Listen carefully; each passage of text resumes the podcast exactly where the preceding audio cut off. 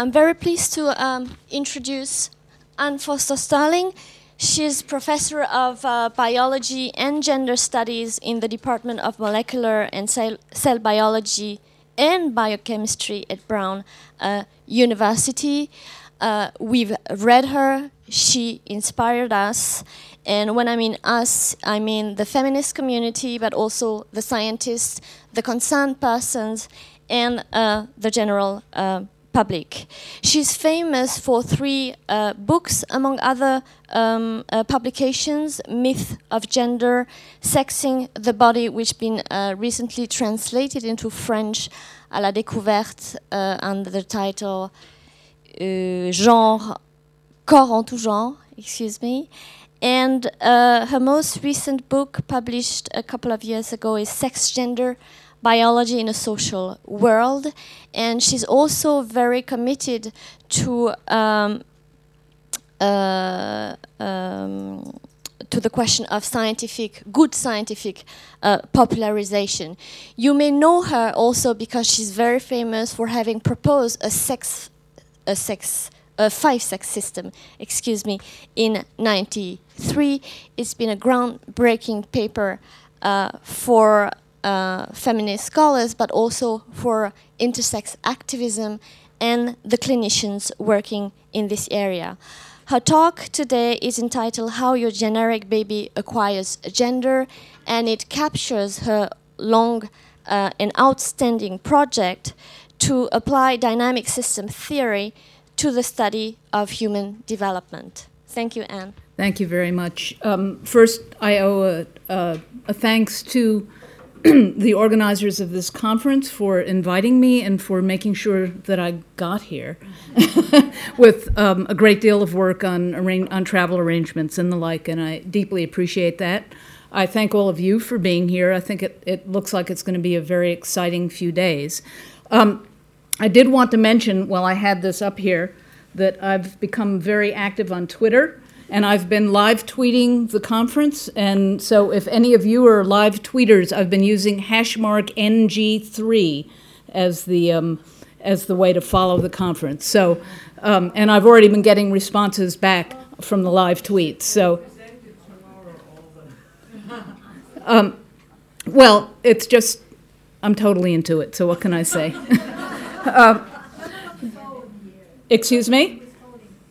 It's I don't know about the phone here, but um, I I want to say a little bit about my project uh, because it's it's maybe a little bit different. It's not it's not presented as an explicit critique, but rather as an exploration that's combining theory and empirical work to try to find uh, new approaches to having fruitful conversations about gender and development.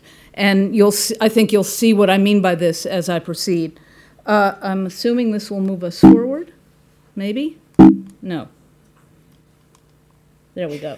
So, uh, in terms of the, the, um, the questions that I'm asking, I'm asking how do we get from generic babies represented in these photographs to gendered toddlers. So I'm, I'm asking this question, I'm trying to develop a theoretical framework for understanding this. Um, and I'm restricting my thinking on the topic right now f- uh, to children from birth until about three years of age. Uh, and you can all say, well, there's more that happens later, which is true, and there's more that happens before birth, which is also true. Um, but this is, this is where I'm, I'm confining my thinking for the moment. Uh, or even to ask the following kinds of questions. And here, let's see if we can play these now. Excuse me? You can click on it. Oh, click on it here. If someone asked me why I used to be a boy and now I'm a girl, I would say that I have a girl brain and boy body, and I think like a girl, but I, but I just have a boy body, and it's different than you. So the idea is, how can we begin to think not only about the little children that I showed in the previous photographs, but also about children like Jazz, who's a little older than my time frame here, but um, I am thinking that if we're going to understand children who develop uh, gender identities that are in contrast to their um, natal genital uh, their birth genitals at birth that we need to also be looking in this very early time frame and thinking differently than Jazz is thinking about it. But so a couple of things to remember, and I don't, I really don't need to tell this group this, but I've, I have cut out the most of the slides for, for the general audience. But let me just remind everybody that um, sexual dimorphism is not the same thing as a sex difference, and I'm using sex difference to talk about means and overlap in just the way that all the previous speakers have done so. Um, and the thing that I will emphasize here, in, that I'm emphasizing in my work and in this talk, is that individual human development is a process, so that um, w- one of you talked about, I, th- I, think it was the last speaker, used the term a snapshot in time. And um, I guess I'm, I'm, I'm trying to argue forcefully that snapshots are not very useful for understanding process. And so that one basic methodological um, claim that I'm making is that to understand process, we have to do longitudinal studies. So, what I'm going to do is to talk to you a little bit about how we might use dynamic systems to think about sex and gender. I want to start very generally, theoretically, and then try to, um, to bring in a t- discussion of, of var- variability. Uh, a, common, a common theme for dynamic systems theorists is to talk about something called a developmental landscape, where this here is a time axis, and you start out with individuals. Um, in this case, we'll talk about at birth, uh, who are either identical or very similar in nature, and that as they develop, um, they're developing within a landscape that begins to take shape into these valleys and peaks, um, and that some of the valleys, uh, and that at some point they, they accidentally or otherwise um, end up rolling into one of these valleys, and as the valley gets deeper, as they're rolling into it, it becomes what uh, developmental theorists call an attractor, um, and it's a fairly stable state. So, one of the things that, um, that uh, dynamic systems does for us is help us explain, I think, the two things that we need to explain about gender. Um, or sex gender, however we want to call it, is that both it can be very stable, but that it also can be destabilized, so that we need to always hold those two things together. So, um, so you can have a um, you can have the ball roll into one attractor or into a different attractor. You have some states that are pretty unstable um, that are balanced up on top of this hill here, uh, which are called repellers. Um, and the repeller, it, it's not going to stay up there very long. It's going to eventually roll down. So uh, re, uh, something that's in a repeller state is pretty. It's a pretty unstable state. So if you think in terms of if you use a meta, uh, metaphor of energy, it would be it would take a relatively large amount of energy to get this ball out of this attractor valley and up over a hill and into a different attractor valley, whereas it takes relatively little energy for the ball to roll off this ridge and down into one of the valleys. So that's a very general way of looking at it. Um, this is a little video that's actually taken from fly development. Um, and in this case, what's being repre- what you'll see represented is this is a, the fertilized egg, and this divides several several times, and it begins to roll down this hill. And as it rolls down the hill, um, the different the different cells are both taking bifurcated paths, but they are also indenting the landscape. So there's this feedback, which those with the first, which the first image doesn't show you, between the individual cells and the landscape, so that the landscape is is helping to um, to channel the develop, direction of the cell, but the cell is also shaping the landscape. Um, so if we just, oh, I guess this won't, I have to do this by hand. Uh, and you, if I just click anywhere, it's going to go? There it goes. So cells are dividing, and they begin to roll, roll down the hill, and you see there's, it's color coded, this image. Um, so here, it, there's a bifurcation between red and green and then another bifurcation.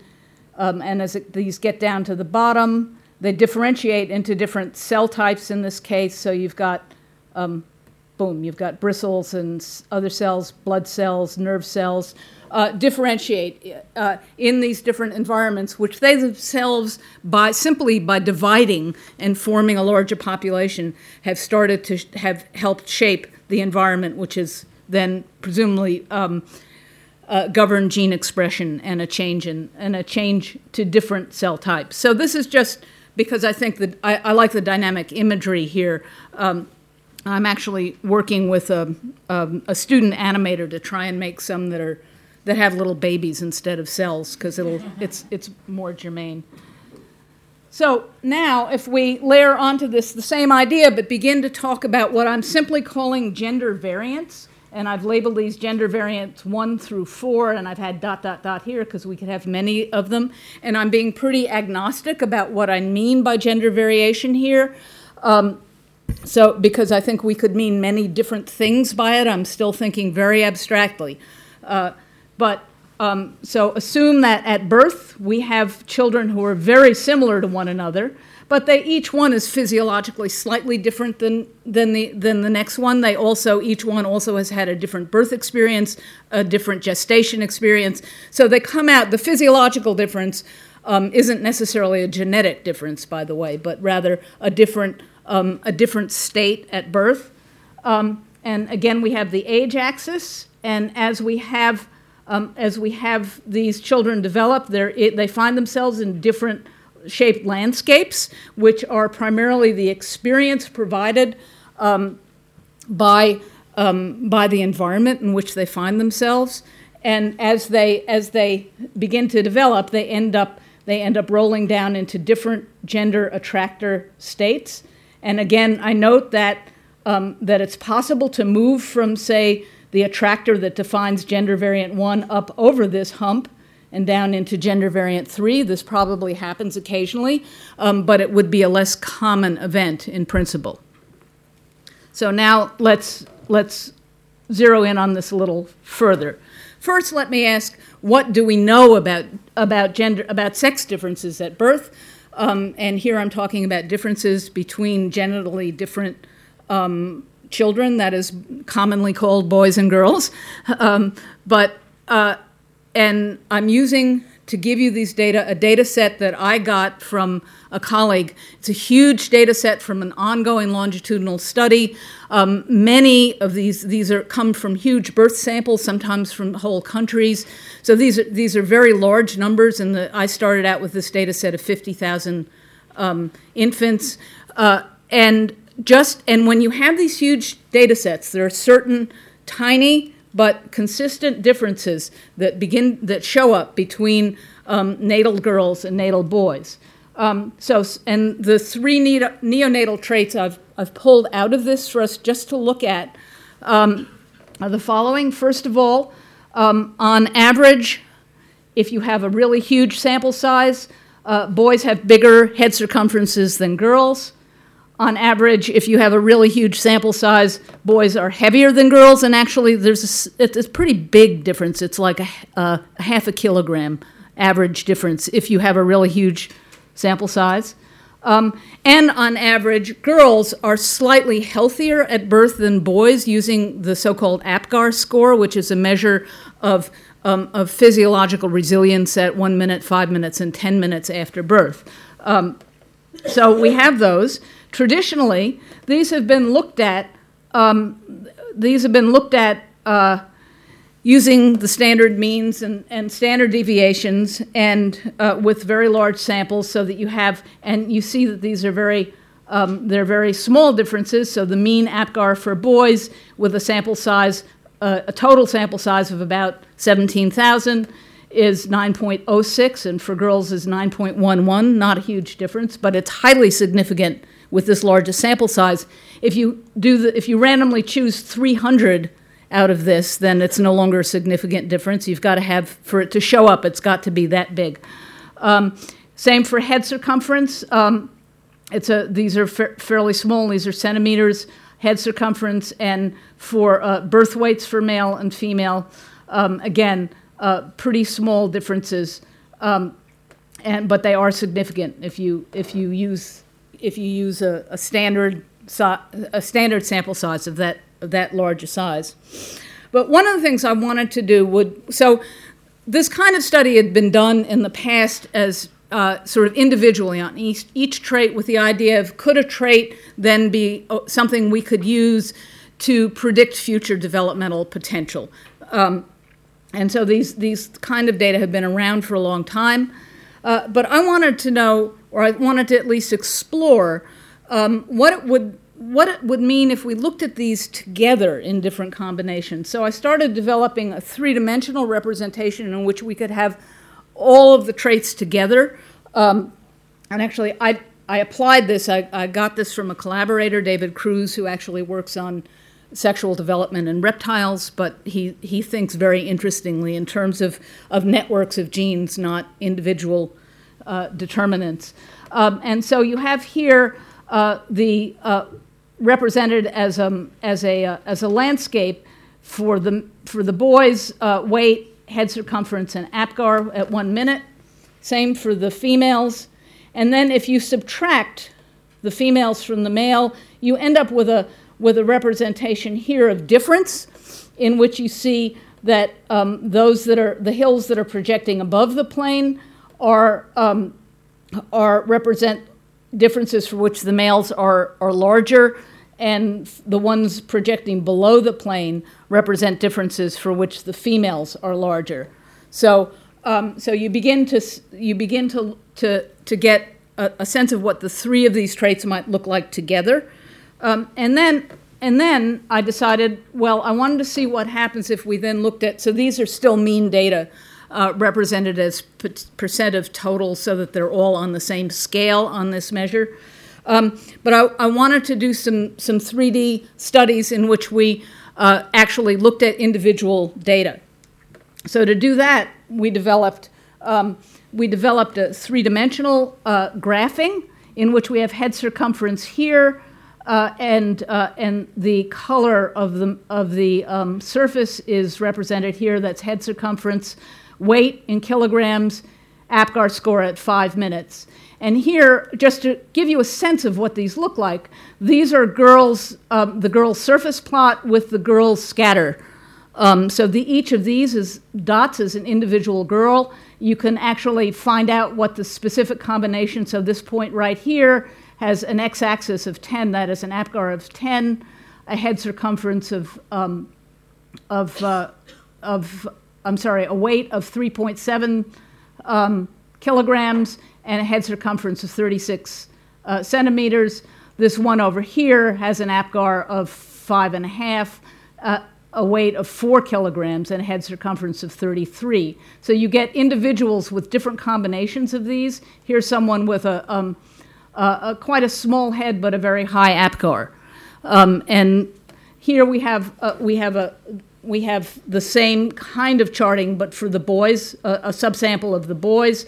Uh, the shape of the mesh uh, of the surface is a little bit different, um, and then you can compare them by um, by putting a male scatter, for example, on on a female surface. So the so the orange yellow is the the female, um, and the individual dots are males. And here you begin to see a little bit of where um, where there is overlap and where there isn't overlap.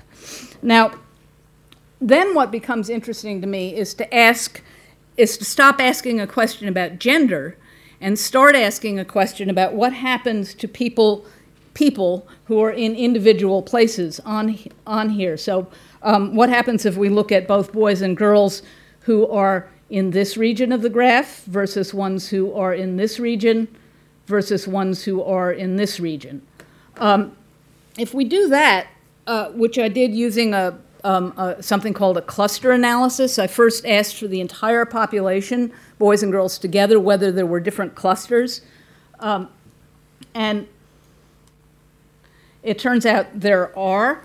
Uh, so if you look at cluster one, you have a pretty high mean birth weight, pretty high mean APGAR, pretty high mean head circumference.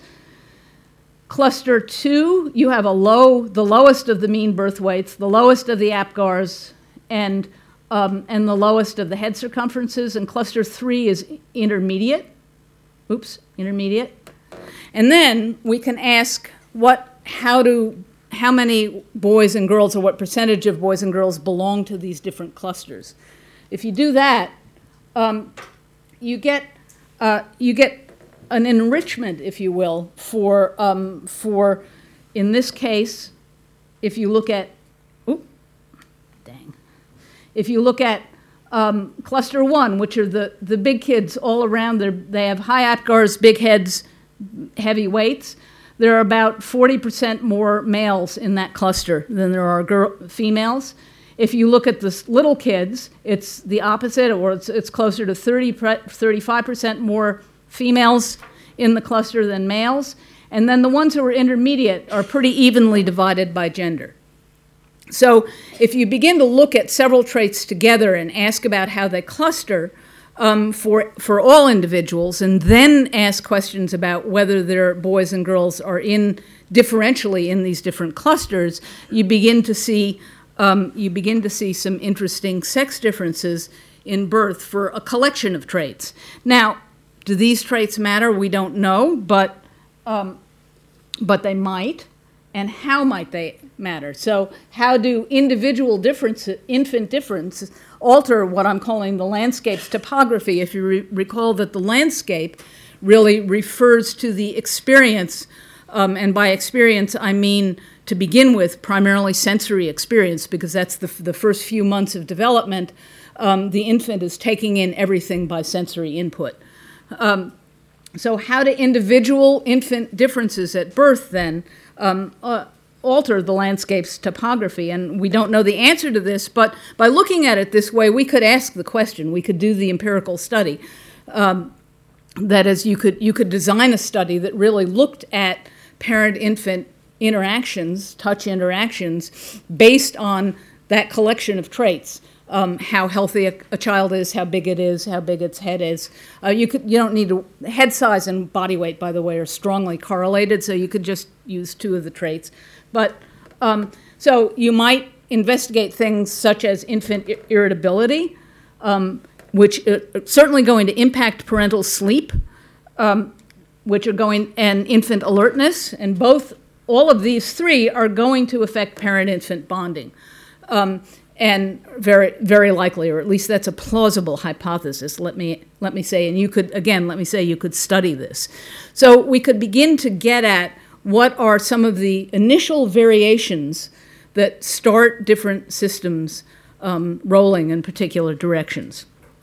So keep going uh, by making the following claim, and this is a theoretical claim, but I will, um, I think again, it's a good one to study uh, is that embodied gender, um, this is, or uh, let me say it's a, a hypothesis at, the, at least, embodied gender begins as pre symbolic coding. And by pre symbolic coding, I mean coding that's generated from sensory receptors and encoded in the brain and neural um, and peripheral nervous systems in especially during the first several months of development um, and and less so later on although I think we probably always have non-symbolic coding as well as symbolic coding. But the, when language comes into play, we have a, a different kind of story. Um, but in, in this early infancy, I'm going to argue that, um, that infants have a sensory memory of how they've been touched, of how they've been handled, um, of how they've been exposed to all kinds of sensory experience, and that if that is in any way gendered, how they what they see in the world, what they experience in the world, that they are already in the first several months of development um, starting to encode gender in their sensory system. And I'll give you as an example sex differences in toy preference. Um, and here I'm using, I'm still using a landscape system, but here I'm showing you a, a cross section through the, one of those developmental landscapes where this is at time one, where there's hardly any landscape differentiation, time two, time three, and I'm showing you the development of two, um, of two uh, attractors. One is, attract, is an attractor uh, for a toy preference, the other is an attractor for um, that, I'm, that I've labeled as increasing gender knowledge and skills. So, in, um, as time goes on, um, little children begin to be able to uh, recognize gender in the world outside themselves first, and then they be, start to identify themselves according to gender. Um, so, I'm calling that that knowledge about the outside world, ultimately self knowledge, and skills at, um, at uh, understanding both gender outside world and also skills at, at performing gender with time. So, um, so to begin with in this, we, we have these as separate attractors, and I'm going to argue that, um, that what happens with toy, as toy preference develops is that the gender attractor, the gender knowledge attractor, and the preference attractor merge so that preference and gender become a single attractor. So at time one, which zero to 10 months, there's no sex difference in toy preference. So, and this is one of the hallmarks of, of, um, of developmental systems is that you study something, uh, you study a trait before it happens, you tr- study it while it's emerging, and you study it after it's become established. That's why you have to have a developmental approach. Um, but at, um, at time four, three to four years, there is a strong sex difference in toy preference. Um, it's not absolute, it's a mean difference, it's a sex difference, not a dimorphism. Um, but it's pretty strong and pretty consistently measurable. Um, so, uh, and so in between, those develop. So, what might be shaping the landscape here to, to begin to develop the depth of these attractors? you have, first of all, you have simple exposure. Um, all, su- surprisingly, some, one of you said, What are the questions not asked, Jillian? So, um, so uh, you have the physical, you ha- in the landscape topography, you have the physical pre- presence of different toys. Um, and the question not asked ever, or not, well, I take it back, there was one very inadequately done study in the 1970s that studied um, that just analyzed the kinds of toys in infants' cribs to see whether they are differently exposed. You'd say, we all think, well, of course they are. No one's ever actually done a study to look at the exposure of different of little boys and little girls, newborns, to different toys, both in their cribs, in their play areas. Um, but I'm going to hypothesize that there is a sex difference. That is that that um, there are different kinds of toys in, in the cribs of little, little girls and little boys. Uh, but uh, so that, that's actually a study that could be done pretty easily. It's, you could get undergrads to do it, I suspect. Um, it would be great to have actual data. Um, then, a second aspect of landscape topography, uh, which I'm going to show you an example of, is what I'm calling associated affection and excitement. That is, um, as parents interact with their children, um, do they differentially, uh, do they show certain kinds of affection to a child and certain kinds of excitement about play with certain kinds of toys and less so about other kinds of toys? Um, and how does, how does that work very early in development?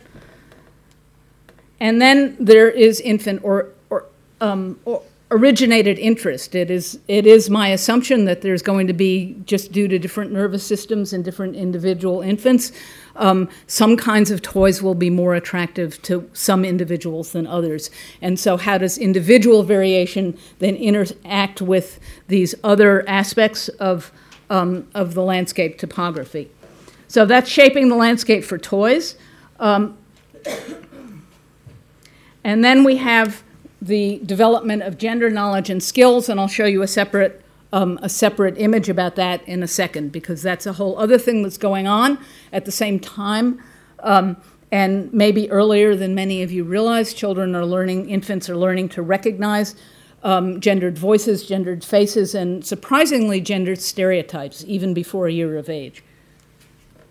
So let me start here um, by, uh, by the, giving you some examples. And these examples are from a study that I've been doing um, of uh, doing a detailed analysis of mother infant interactions. Uh, and it's a longitudinal study done from three months to 12, year, 12 months.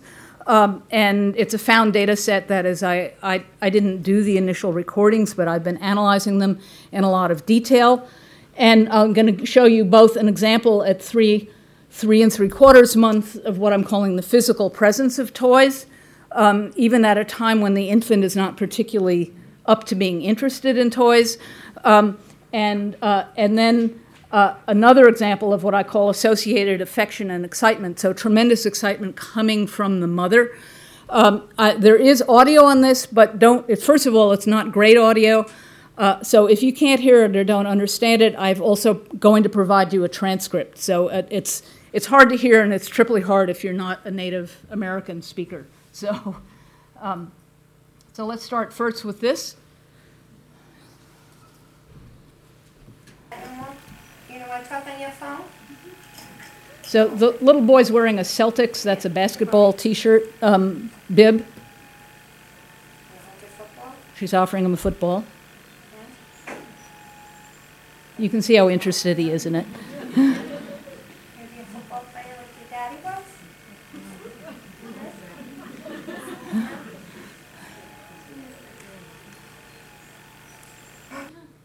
Okay, so that's one. Um, and then this is a as an older child, so she's doing a little bit more. But what I want you to listen to is the mother's tone of voice, how excited she is. get, get. Well, she's getting the dogs out of the way.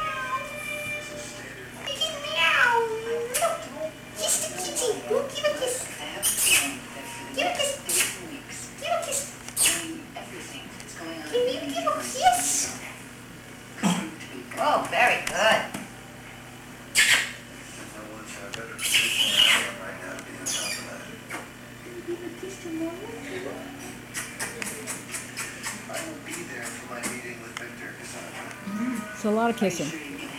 Okay, so just so you can see what these are saying, um, the, the, the mother of the little boy is saying, Don't you want to talk on your phone? And then here's your football. Don't you want to play football? And she repeats that several times. You're going to be a football player like your daddy was. And the mother of the little girl is saying, Meow, meow, kiss the kitty. And there's lots of kissing sounds. And can't you give the kitty a kiss? And then, Oh, very good when the baby rolls over. So that's, that's one example. Oh, I'm going to do this. Um, so now we have here a developing gender attractor. I don't know why that line is through there, but we won't worry about it. Um, if we're looking at what skills children develop between 6 and 12, 14 months here, um, this is data culled from the literature, uh, the psychological literature. By six months, um, infants can discriminate adult male from adult female voices. They can habituate to male or female faces.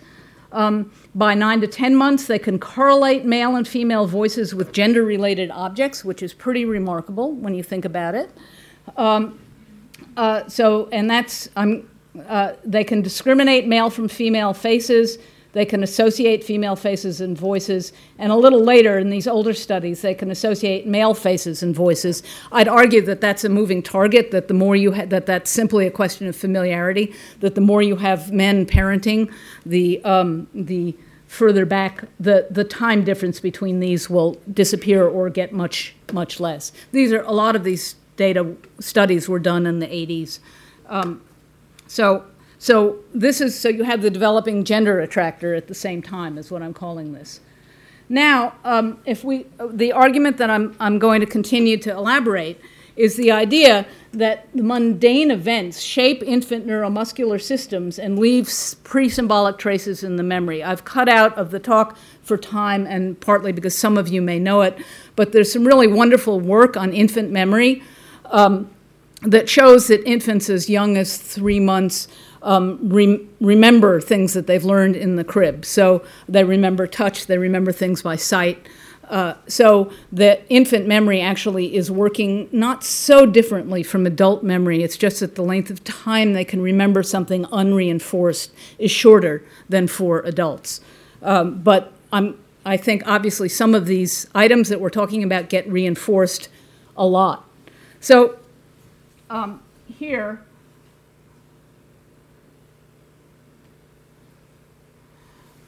I'm going to show you what we coded as infant activity standing assisted by the mother, and again, I'll give you a, a transcript afterwards. So, so she's helping the baby to stand, trying to get the baby interested in the toy.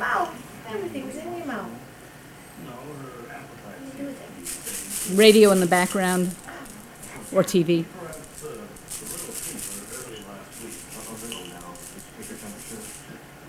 Crazy. You're crazy. How you gonna get it? How you gonna get it? You want me to pick it up? You get it.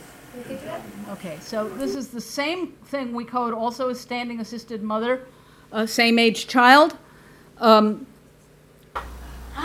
starts out with a, a this little precession of affection between the mother and her son. Kisses, Mom. That's enough. So excited. And stand. Let's work out those legs. Let's work out those legs. Come on. Up, up. Good boy. You're getting strong. Look at you. Look at you. You're a tough kid. Okay, so what are they saying? The mother of the girl is saying, Oh no, in your mouth, everything's in your mouth. How are you going to get it when she drops the toy? How are you going to get it? You want me to pick it up? And the mother of the boy is saying, First, kissing you, kissing you. You're get, getting so excited. Do you want to stand? Let's work out those legs. Let's work out those legs. Come on, up, up. Good boy. You're getting strong. Look at you. Look at you. You're a tough kid. Um, so you see, very these are these are interactions that are going on, presumably daily, as um, as mothers are playing with their infants. So, could touch and um, I- guess I think it's a good hypothesis that touch is an early facilitator of intergenerational transmission of gender identity and behaviors. Um, and uh, we actually looked a little bit more at the physical handling, um, particularly in terms of how, if you noticed in those two, the, the mother of the girl was holding the girl quite close to her body, so her hands were like this, whereas the mother of the boy was holding him out like this and doing more of his, he was doing more of his own legwork. Um, so uh, we actually went back and measured all of those codes to see whether um, things like physical handling and distance were different. Um, and they were, but not to a level of statistical significance. A small sample size, it would be worth redoing a study like this with a bigger group of kids. Um, so we had 15 boys and 15 girls. So it's just, you know, it's a small sample size. Vocalization content, however, um, by which we mean general babbling, encouraging movement, general praise, and praise about body size and strength, was significantly different.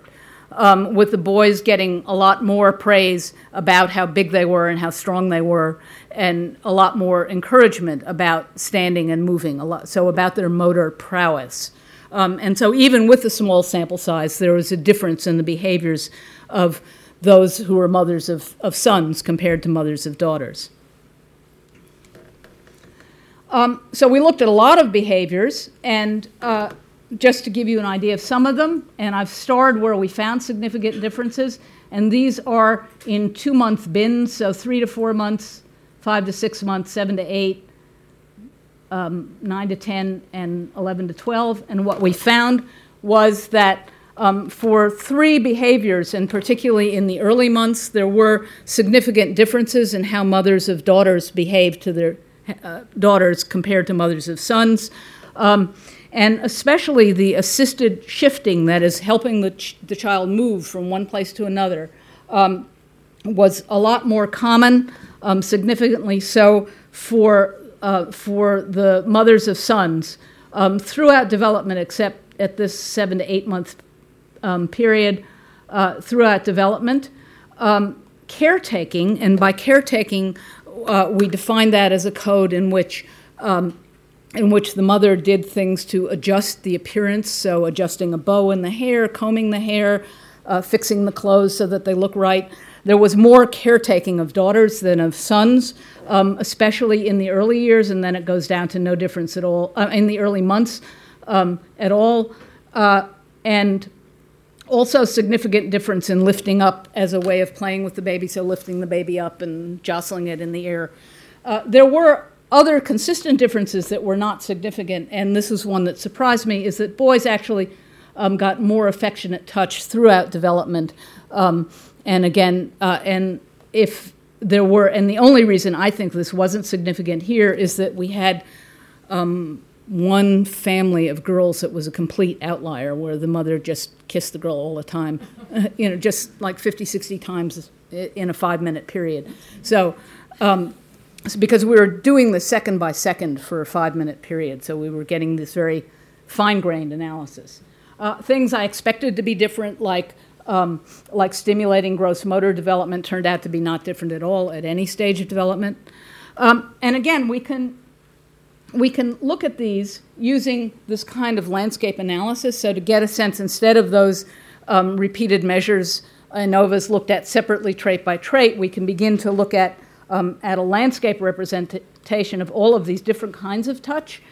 Um, and again, what goes below the down here, what goes below the plane is are behaviors that are greater for mothers of girls. What goes above the plane are greater for mothers of boys. And again, you can see the developmental trajectory.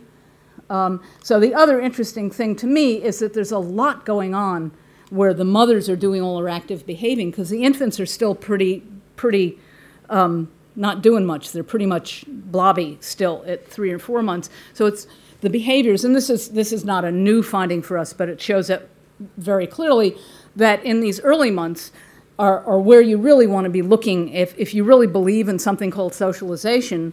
Um, you really want to be looking in these early months at the actual behaviors, the actual physical interactions of mothers and their child, not so much, I think, the exhortative um, uh, prohibitions or encouragements. Like, uh, I don't, I don't think it matters so much that mothers say, "Oh, girls don't play with footballs and boys don't play with dolls." I think that happens later. I think it's uh, the whatever the the key starts down the socialization path are happening in these first um, and first, you know, maybe six months.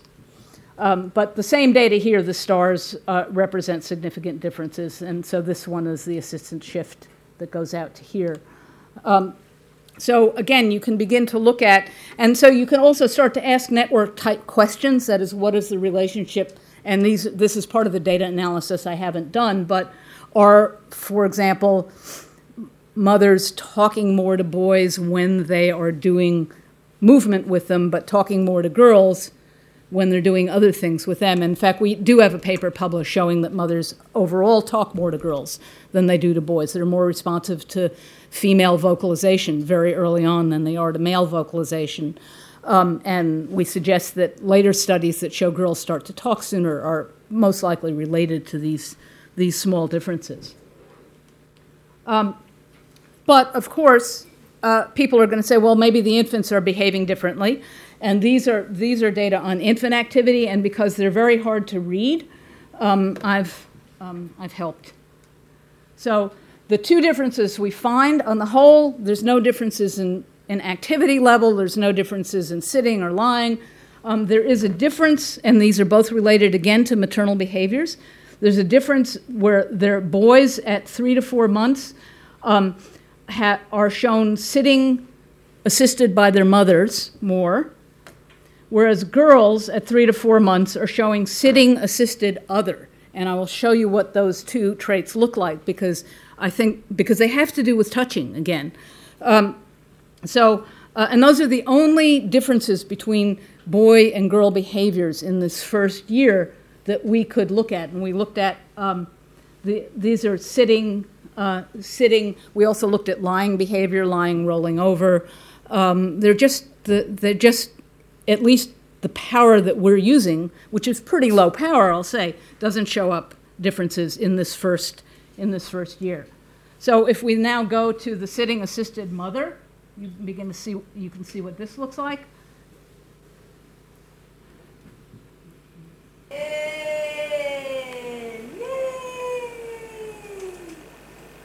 Good boy. Good big boy. Yes, you are. Patty cake, patty cake, big good news. Big good cake as fast as we can. So she's playing patty cake with the baby. And then if we look at the sitting assisted other, and just pay attention to body contact here. Say hi to me? Hello. Hey, cutie pie. Hey. You're not awake yet, huh? No. Hi. Ooh. Want Mama to find your little bear? Huh? Hello. Hi. Hey, little baby. He's so cute. So, um, so the sitting assisted mom, the, she's going, yay, yay, good boy, you're a big boy. She, um, yes, you are. And she plays this patty cake game with him, um, and then she claps and a- applauds him. Um, the sitting assisted other, uh, the mother says, hi, you're going to say hi to me, what a good girl, you're not awake yet. Um, and then she keeps saying hi and ooh and hello and hi. Um, so, uh, but I think as important, I mean, the, the vocalizations are important, but also as, as important is, um, is the fact that in the one case, the mother is touching the baby, holding him, exercising him, and in the other, the baby is lying passive, that sitting assisted other. And, um, and I think it's, it's an observation worth following up that, um, that that's a more common, uh, commonly observed form of sitting for infant girls in the first, in that three to four month period. Um, and than it is for for the boys, and the boys are more commonly getting this this are doing the sitting with maternal assistance. So, um, I'm going, going to argue next as part of the theoretical part is that gradually gender becomes symbolic. Um, and again, I think a lot of you know these data, uh, but that by 18 to 19 months, you have uh, infants or children, toddlers, are able to make metaphoric associations with gender. Um, or about gender, they um, they aren't necessarily metaphors that make sense to us, but you can show that little little 18 month old boys will associate trees with boys or with men, um, and bears, and some of them are are um, do make sense to us. Some of them are like firemen they they categorize with boys or or a fire truck. Um, there's gender type visual preference um, and stereotype knowledge that uh, they uh, so that uh, so that children uh, start to recognize or um, or react in a particularly strong way to if they're looking at a series of drawings of you know a mother washing dishes and a mother making a bed and then suddenly they show a mother hammering a nail they go huh they, it's, this is all still passive gender knowledge because these are pre-verbal kids um, and they'll do the same for um, for a series of images in which one of them is a man putting on makeup. Um, so by 18 months, they also already have knowledge about adult gender behaviors in their world. Um, they begin to be able to, uh, to label themselves, first passively, that is receptive labeling of self, nonverbal gender identity. They begin to imitate gender typed um, activities. The girls start a little bit before the boys in doing this. Um, and then as they get out here to three years and above, they begin to be, and as they become verbal, they begin to be able to label, um, label themselves as boys or girls. So, um, this is what I mean by symbolic. Uh, uh, symbolic representation of gender as opposed to pre symbolic. Um, and uh, and this is a wonderful art project which you can look at online. Um, if you if you go if you just Google the Pink and Blue project, you'll get to her website. This is a Korean artist, um, and she started it because she was fascinated by her own daughter's obsession with pink, um, and so she started doing these photo um, these photo arrangements. They're not montages, but they are actually arrangements. She goes into little children's room and arranges their pink things and their blue things. Um, so this is what I would call symbolic gender. The the uh, the the color obviously doesn't have anything actual to do with gender, as as we know, but it is does symbolically in our culture. So I don't know what those are, but anyway. Um, so tying things together, infants develop and learn by sensory input. This is the argument that I'm making. Um, brain connectivity, and I didn't show you the images here because I think this is something you all know. Um, brain connectivity pl- proliferates starting even before birth and develops enormously during the first um, year and really first five years of development, so that the cerebral cortex of a, of a newborn is pretty unpopulated by um, it's pretty unbranched and uh, not very bushy. And as development proceeds, it becomes very branched and bushy. Um, infants experience gender from before ver- birth and via the minutiae of everyday care. But they also bring their own individually differentiated physiological systems to the table, and we need to know more about how those all work, what, what the relevant ones are, and how they work together. Um, infants develop gender recognition skills during the first year, which are coded pre symbolically in the sensory and motor systems. Um, and they develop gender performance skills and preferences during the second and third year. So that's when they begin to perform um, gendered activities and their own sense of gender. Uh, with language, these consolidate during years two and three into an internal identity, which I argue is attached to embodied and external gendered symbols. That includes toys, activity levels, peer preferences, a whole set of behaviors that then uh, nursery school teachers start remarking on and encouraging or not.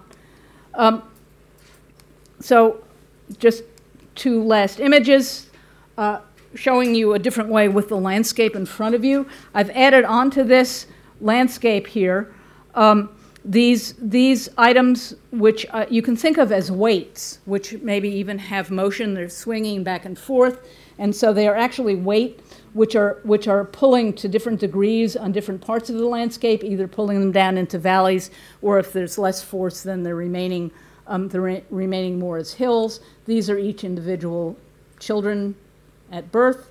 And, um, and here I've given the weights some names, um, and they're very diverse kinds of things. They are um, their parental touch and affection, infant physiology and temperament, toys, clothes, and other physical inputs adult gender, um, faces, faces, um, voices, dress, etc.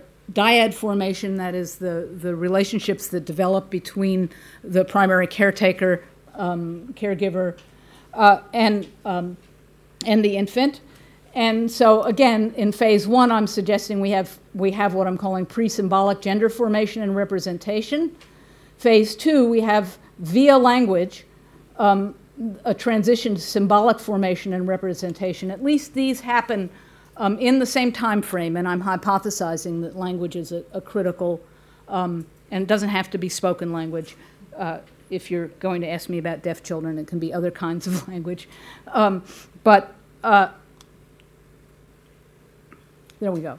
And then phase three, which is 18, so this is up to about a year and a half, from 18 months to three years.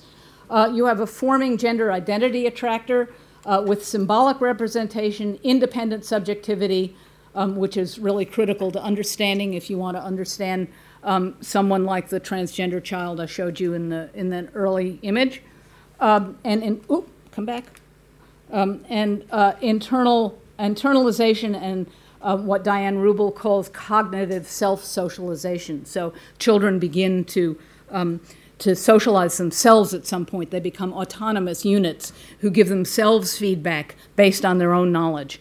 Um, and, uh, and I suggest that what that leaves us with is in a, a, a, range of internalized gender identity and behavioral expressions, which I have flatly arranged here because it's the image I could find on the internet.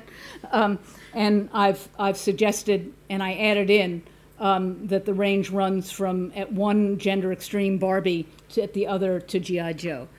Um, and I'm sure there are other ways to represent this, but, uh, but that's, that's that. So that's the kind of framework that I'm suggesting could be useful for the development, for a, dyna- a development of future studies of infant development and understanding how gender appears as a, as a dynamic um, as a dynamic process that, of course, continues to be a process of, of self actualization, maintenance, loss of maintenance um, throughout the entire life cycle. So this doesn't stop at age three or six, it doesn't stop until we die.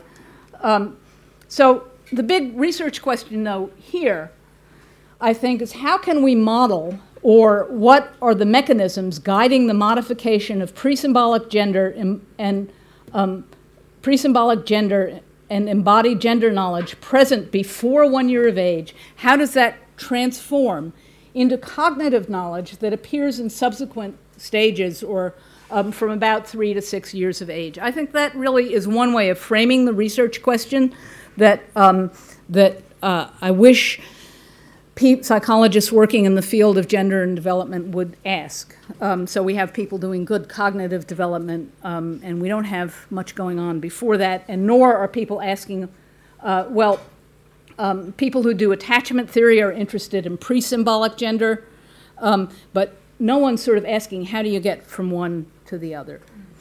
So let me just close with this, these images, which are kind of fun. My favorite next? No, not yet. That's my favorite.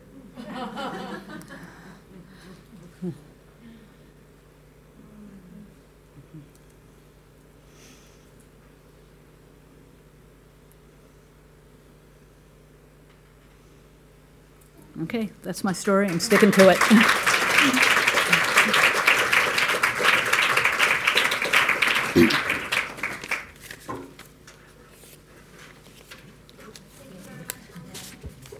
Fausto-Sterling, we'll have time for a couple of questions, but I'd like to remind you that we have a follow up discussion with the keynote speakers on Saturday. Okay. Um, can't remember the time, but it's um, in the afternoon. Check the program. so, 2 p.m. Okay. Annelies, you were first. Or? Um, yeah, thank you very much, um, and for this uh, great talk. Um, I appreciated it very much, especially because I am a parent of this uh, two type of uh, toddlers. Uh huh. Yeah, but uh, my question is. Um, so uh, actually, I I have two questions. The first one is: um, Did you uh, choose weight, uh, health, state, and head uh, cir- circumference uh, because you wanted to avoid or to get rid of, say, genitals? First question: uh, To divide these two uh, categories or group groups of uh, children, and the other uh, is um, is it at the end this are these three criteria weight, health state, and head circumference? Um, is that what, say, for instance, Daphna would call 3G uh, sex, or Butler would call the um, widerspenstige Rest the irreducible, the what?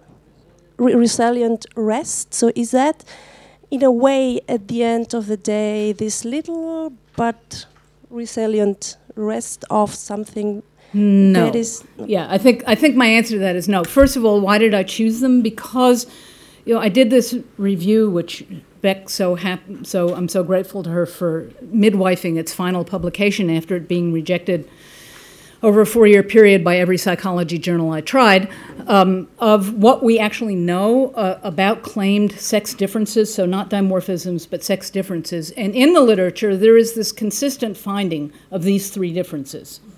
So with no, with only, with rarely anyone trying to make claims about what they might mean, but they just are just they're out there in the literature. Boys are bigger, girls are smaller. With that, you know, move towards generalization.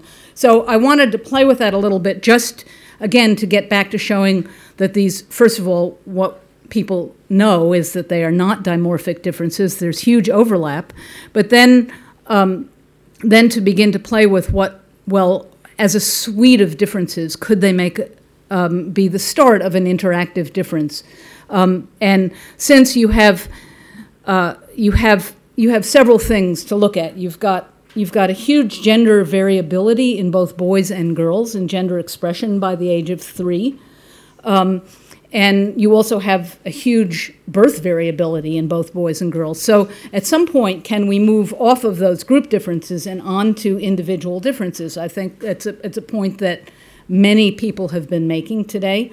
Um, so, I wanted to really play with that data set and see what it just looked like to visualize all of those traits together, and then to ask what looking at clusters of those traits might look like, and then to put out some hypotheses about may, how they might or might not affect um, affect how um, how parents actually physically handled their children, how they bonded with their children, how they touched their children.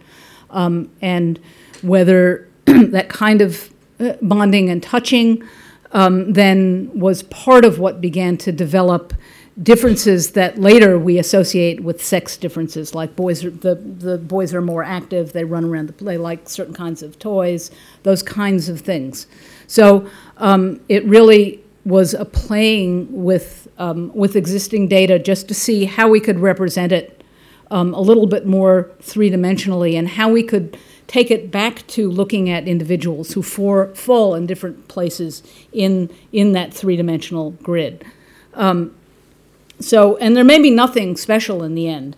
Uh, they certainly are not irreducible differences in the fact that the the very fact that you have those differences are very contingent on things like maternal nutrition. Um, and if you do, if you look at a very undernourished population, that these are these these numbers all, are all come from um, well-fed Western, nor, mostly Northern European and American um, uh, contexts, and the, the sex differences aren't even there if you look at kids who are who come from mothers who are differently nourished. Uh, so uh, so they certainly aren't irreducible. They are context dependent for sure, just in terms of of of the gestation process. Uh, so I, no, I don't think they're irreducible. I think that um, I think that they may be they could provide a starting point at birth that begins to generate a set of interactions. Um, but maybe not. Maybe they're irrelevant if you really took them and did the study, which you could do. Is to ask how do these then characterize, how do children with these particular characteristics end up attaching? What do we know about, about how they end up um, how they how they end up with regard to gender expression later. Um, it, it's a study to be done. It's not it's not one to be concluded from. But at any rate, it's um, it's it's oh, we're always talking about very tiny mean differences. Was was there another piece to your question? Okay. Um, I'm curious because I've always conceptualized newborns as being um, you know, sort of like a tabula rasa, like, you know, blank slate.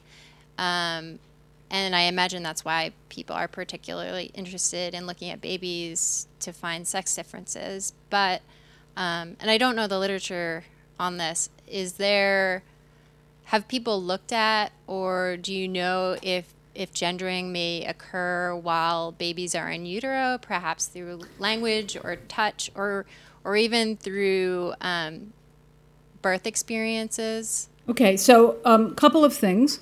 Uh, one is I don't I don't think of babies as tabula rasa. I, I, mean, each baby has a different personality. They may they may be with regard to gender. I think that's an open question, but um, but in general, babies are are different at birth in terms of their touch sensitivities, in terms of their um, the, how developed they are out of the womb. So how how good is their are their are there different sensory bits? How well do they see? How well do they smell? How well do they? Uh, how well developed are their touch receptors? Every baby is different with regard to that. Um, so, and that's the the initial way. So, and the baby is seeking sensation the minute it's out of the womb, and probably from before it leaves the womb. So, uh, they are active little seekers, but they're seeking sensory stimulation. Um, so, in that sense, I don't. They are not just blank slates. I, I really don't think so. Um, they are certainly being affected in the womb by things that go on outside the womb. And we know this just from studies of language development. So their auditory system is starting to develop in the womb, and a newborn baby within 24 hours of birth can um, distinguish the language, the natal, its natal language, that is the language of its mother, uh, of its, of the person who carried it.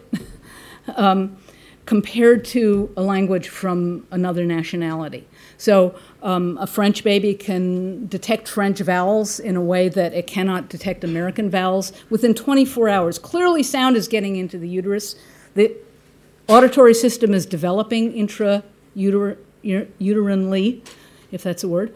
Um, and uh, and so, if you begin to hypothesize, especially now that mothers often know what the sex what the chromosomal composition of its baby is, they may be talking differently pre, while the child is still in the womb to a presumed boy baby and a presumed girl baby. Again, needs to be studied. I mean, the, all of these questions that you would think, well, we should know the answers to these. We don't know the answer to these. No one's.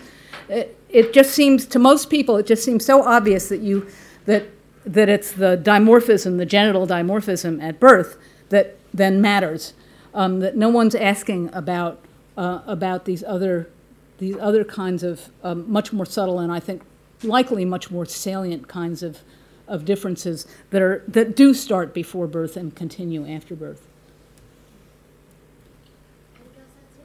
Uh, yeah, thank you, Anne, for a very exciting approach. You're And welcome. maybe you solve the riddle some friends of mine had when they had thought they had raised their children gender free, Right, not possible. and then three years three years old kids refused to go on a bus which was driven by a woman driver.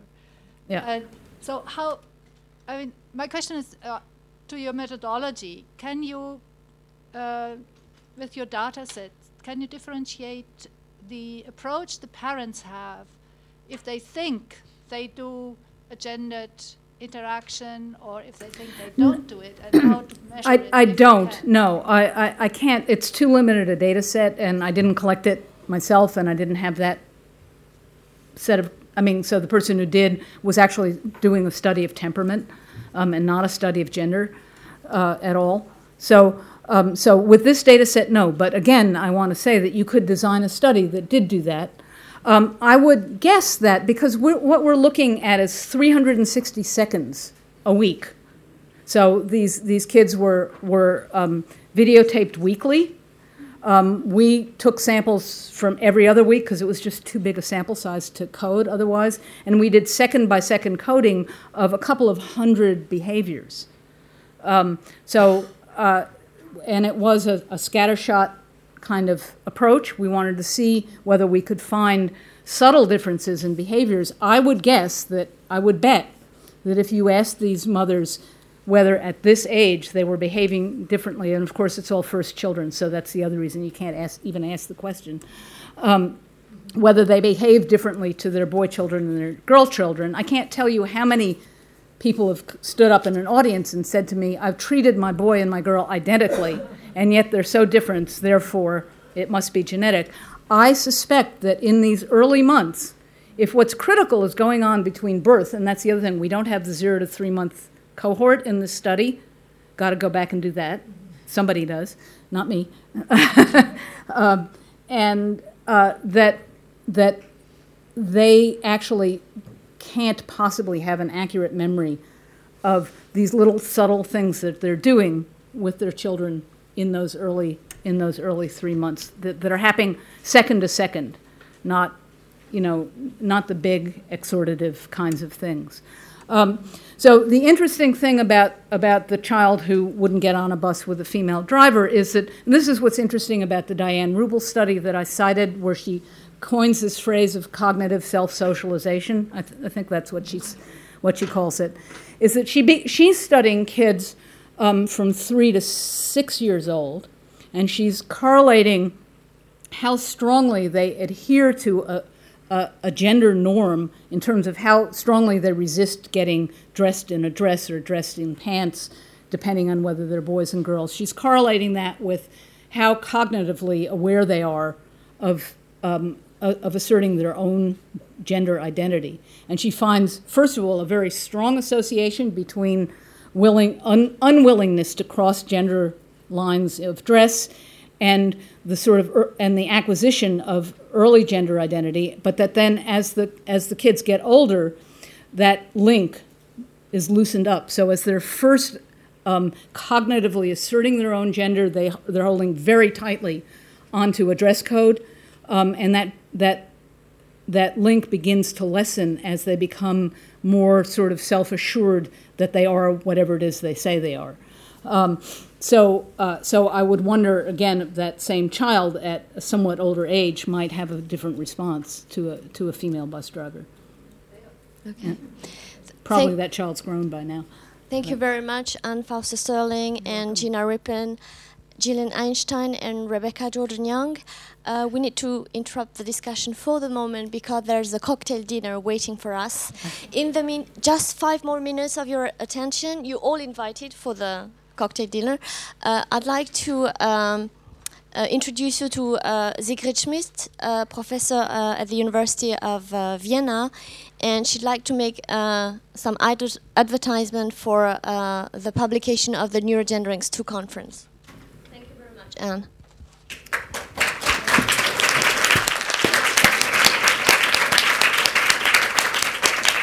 Yes, hello.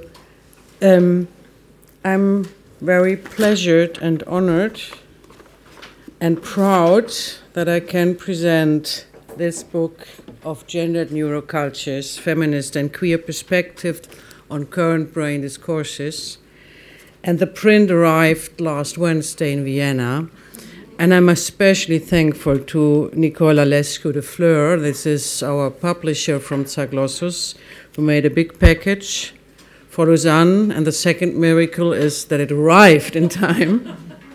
so I just want shortly to thank Zaglossus, that is our publisher, and especially Grit Höppner, uh, who is the co-editor of this book, and those who have written in this book know how much work she has done for this book. She can not be here in case of uh, things you can view on the um, screen. What I would like to do is shortly have two to three minutes because first I want to thank our keynote spe- speakers with a little first present of the book.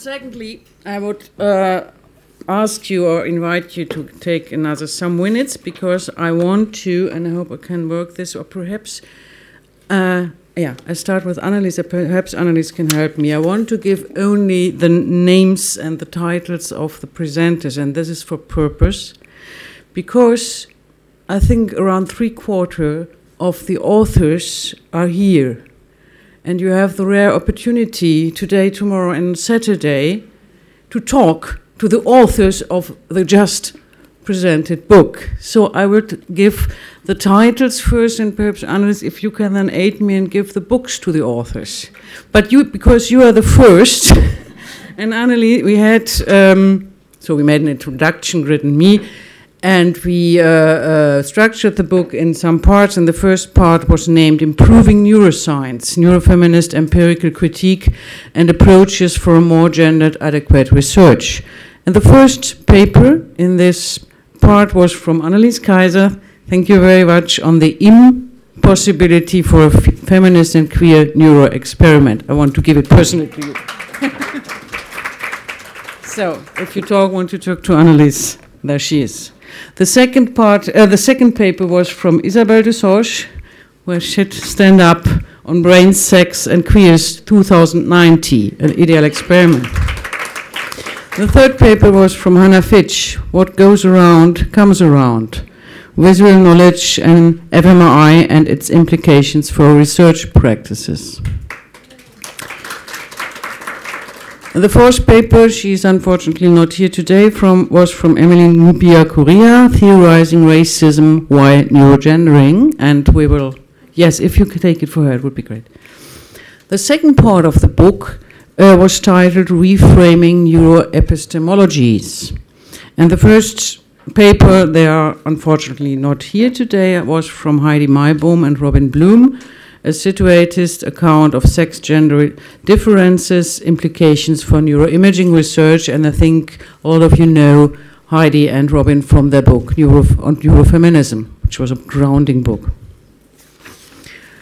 The next paper, she's unfortunately not here too, was from Cordelia Fine, but a lot of you think know her, was on explaining or sustaining the status quo, the potential potentiality self fulfilling effects of hardwired accounts of sex differences. You can also get this paper on, I think it was published in Neuroethics.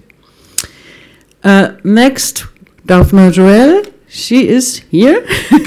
Thank you very much for the paper Sex, Gender and Brain, a Problem of Conceptualization. Victoria Pitts Taylor, you just, just can stay there, Annelies, gave a paper on the mind and the body. Thank you, Victoria. Feminist and Neurocognitive Perspectives on Embodiment. And Deboleena Roy, could you stand up? I didn't see you.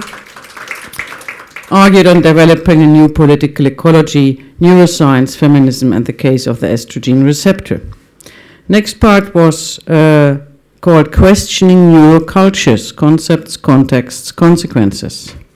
First paper, she's not here, on social neurosciences, was from Svenja Matusall.